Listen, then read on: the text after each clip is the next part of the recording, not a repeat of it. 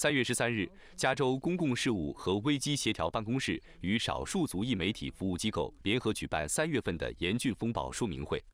从十三日晚至十五日的冬季风暴可能造成整个加州重大影响，降雨在加州中部和南加州尤其严重，平均降雨量预计在二点五英寸至八英寸，局部地区降雨将达到十英寸。从蒙特利县以南至圣塔芭芭拉县都将受到严重影响。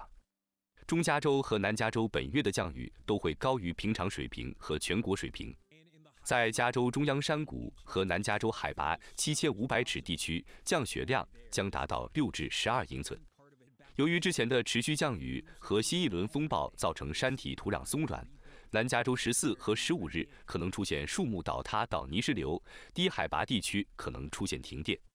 同时，政府部门和相关组织也正在对灾害进行评估，实施援助计划。So I want to mention uh, one other impact from this is uh, widespread strong winds. Wind gusts of 40 to 60 miles per hour are very likely in the lower elevations, especially across the Bay Area, up into the Sacramento Valley and into the Sierra. Uh, in the higher elevations, wind gusts could exceed 80 miles per hour. 加州危机沟通与公共事务助理主任 Diana Crofts Pelayo 表示，为应对这次严重风暴，州府方面已协调各部门严阵以待，二十四小时提供地方协调服务，包括发电机和沙袋在全州的发放以及救援小组的安排，确保他们可以及时帮助灾民。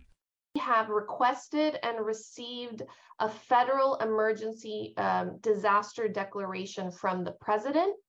Um, that's for 34 counties. We just added six yesterday, and so we're coordinating with the federal government to add those uh, other six uh, that were just added yesterday. And what this does too is it provides life saving federal response personnel and resources um, to the state that then goes to the local governments. And that's like generators, road clearance equipment, supplies, sheltering, and potential mass care assistance. 气象专家同时指出，南加州仍然没有走出一月份风暴的影响，超过正常水平和全国平均的降雨降雪量天气形态不会马上结束。